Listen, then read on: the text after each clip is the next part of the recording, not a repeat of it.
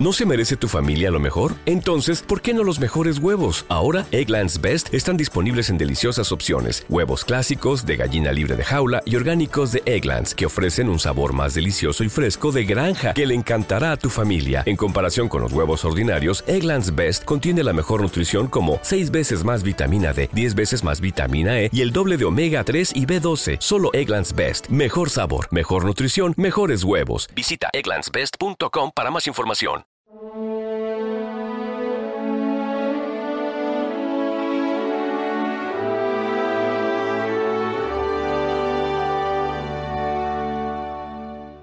No hay mandamiento mayor que estos. Se acercó un escriba, con toda la buena voluntad, ¿eh? dijo, Maestro, ¿cuál es el mandamiento principal de la ley? Recordemos que en tiempos de Jesús los maestros, los rabinos judíos enseñaban que había cuatrocientos y pico mandamientos. Nosotros lo resumimos en diez, pero bueno, y Jesús mm, toma como la esencia, el núcleo, y dice, a ver, todo lo que Dios os pide se resume en que amarás al Señor tu Dios y al prójimo como a ti mismo. Esto es lo más importante. Todo lo demás es muy secundario. Pero claro, ¿se puede pedir amar? ¿Se puede obligar a amar?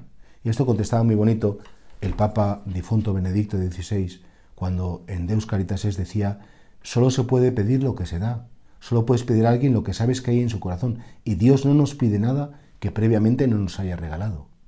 Solo puedes amar a Dios y al prójimo, incluso a ti mismo, si previamente has recibido el amor de Dios, tu corazón está lleno de amor y entonces, como tienes mucho para dar, entonces lo regalas.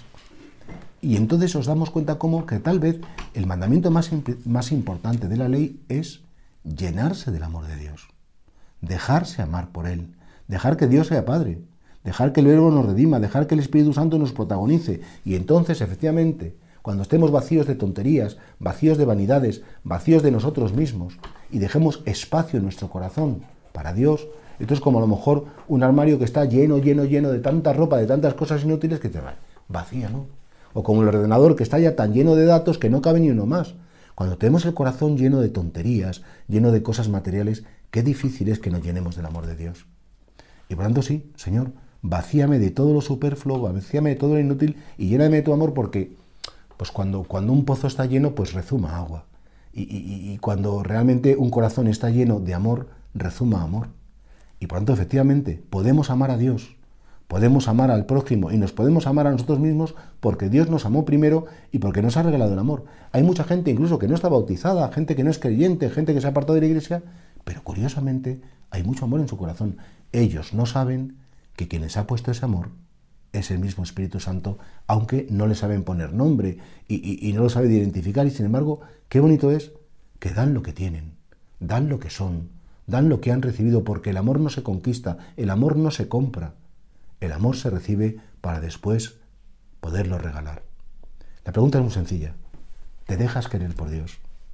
¿Te dejas querer por los demás o estás empeñado en ser tú siempre que tome la iniciativa y decir a Dios lo que tiene que hacer? Porque en cada suceso de tu vida hay una manifestación del amor de Dios por ti, incluso en los momentos más difíciles.